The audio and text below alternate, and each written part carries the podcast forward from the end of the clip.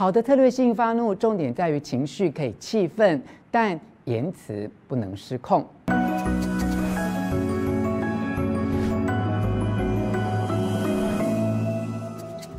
我是吴若权，欢迎来到幸福书房。邀请还没有订阅的书友按下订阅的按钮或小铃铛，免费订阅我的频道。哎，你有听过或看过《超危险驾驶》这部电影吗？这是由罗素·克洛等人主演，算是一部美国公路惊悚动作片。电影中的女主角瑞秋啊，工作不顺，正在打离婚官司。她在匆忙的星期一清早，带着儿子开车去上学的途中啊，遇到大塞车，一辆大卡车挡住了动线。她生气地按了喇叭，刺激到大卡车上的魔王驾驶汤姆，于是引来一连串的惊悚谋杀。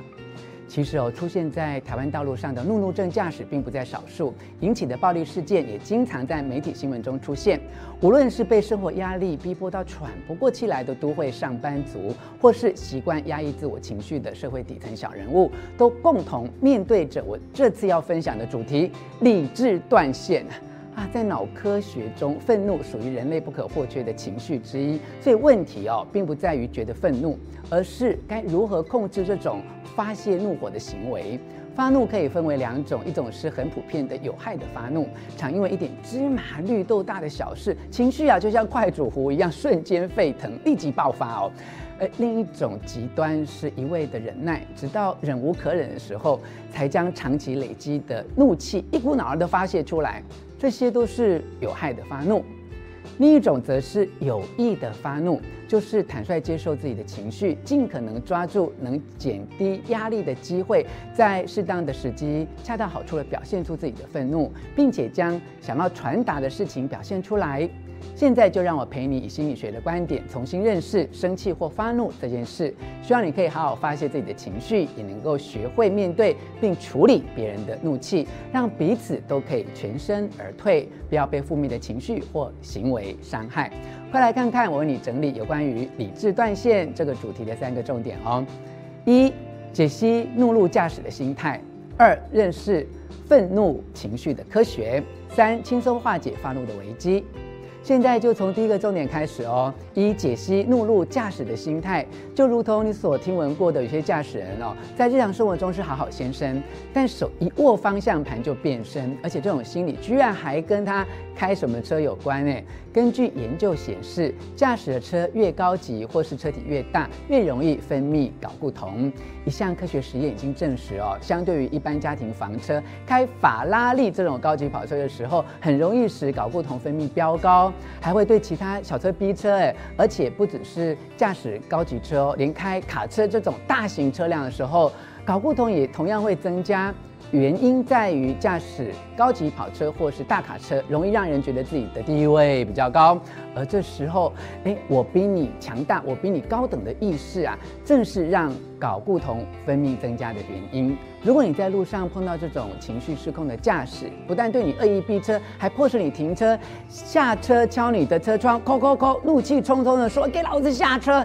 坚持要。找你下车理论，这时候啊，你千万不能有只要好好沟通就一定能解决的想法哦。或许对方平时的确是一个能够沟通的好人，但从他理智断线的那一刻起，他就不再是平常的那个样子了。你最好以行车记录器保全证据。尽速逃离现场，避免在对方愤怒的状态下和他对话哦。当对方的多巴胺快速分泌上升时，你对他说什么道理其实都没用，他都听不进去，因为他正处于理智断裂，也就是理性失灵的疯狗状态哦。万一遇到这种人，走为上策。走不掉的话，也千万不要开车门或车窗，最好尽快把警察叫来，交给他们解决。最近这几年来，行车记录器逐渐普及，遇到恶意逼车时，拿出影片作为证据是最有效的手段。我们也必须让对方知道，现在是不管做什么都会被记录下来的时代，借由证据来保护自己。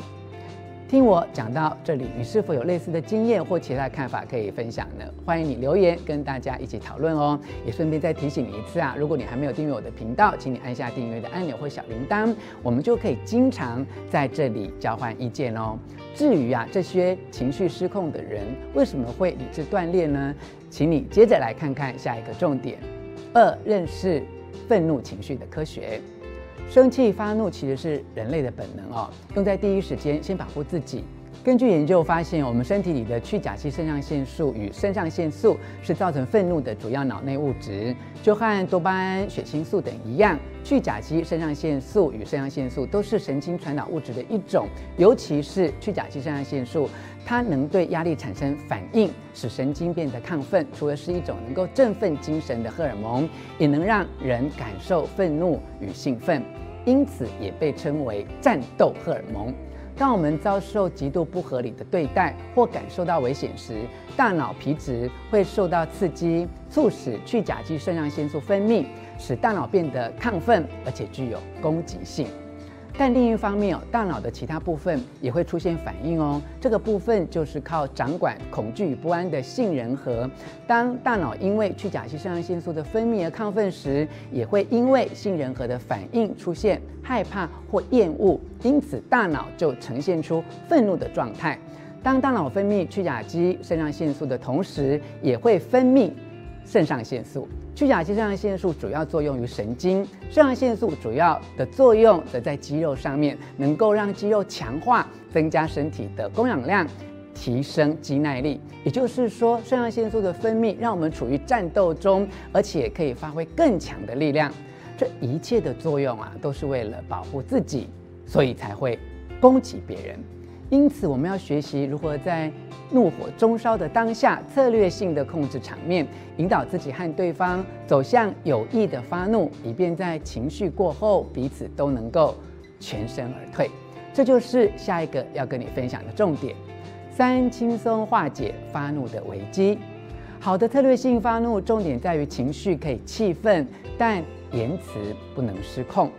当别人说的话可能伤害到你的人格时，完全不需要忍耐，但你也不能像对方一样口出污言秽语，反过来伤害对方的人格。因为这样做不但有可能让自己遭受更严重的反击，也会被周遭的人同样贴上易怒的标签，对自己来说也不是什么好结果。这时候你必须要觉察到自己已经感到愤怒不平了，并且在心里想着，他怎么可以说这么过分的话？或是我不可能再让他这样糟蹋。接着你要下定决心哦，为了避免再度发生同样的情形，你要学着用最有效果的言辞和态度，将自己的心情与主张传达出来。你必须留意用字遣词，尽量选择就算情绪上气愤，也不能破坏与对方的关系，而且还能够保护自己的语词。例如哦，被主管或同事恶意辱骂时。你感到很生气，你可以回应对方：“哎，你刚刚用这种方式表达对我的看法，其实是有管理上的风险啊。如果有人去向劳工权益保护单位举发，会有出很多问题。请问，那是你真正要表达的意见吗？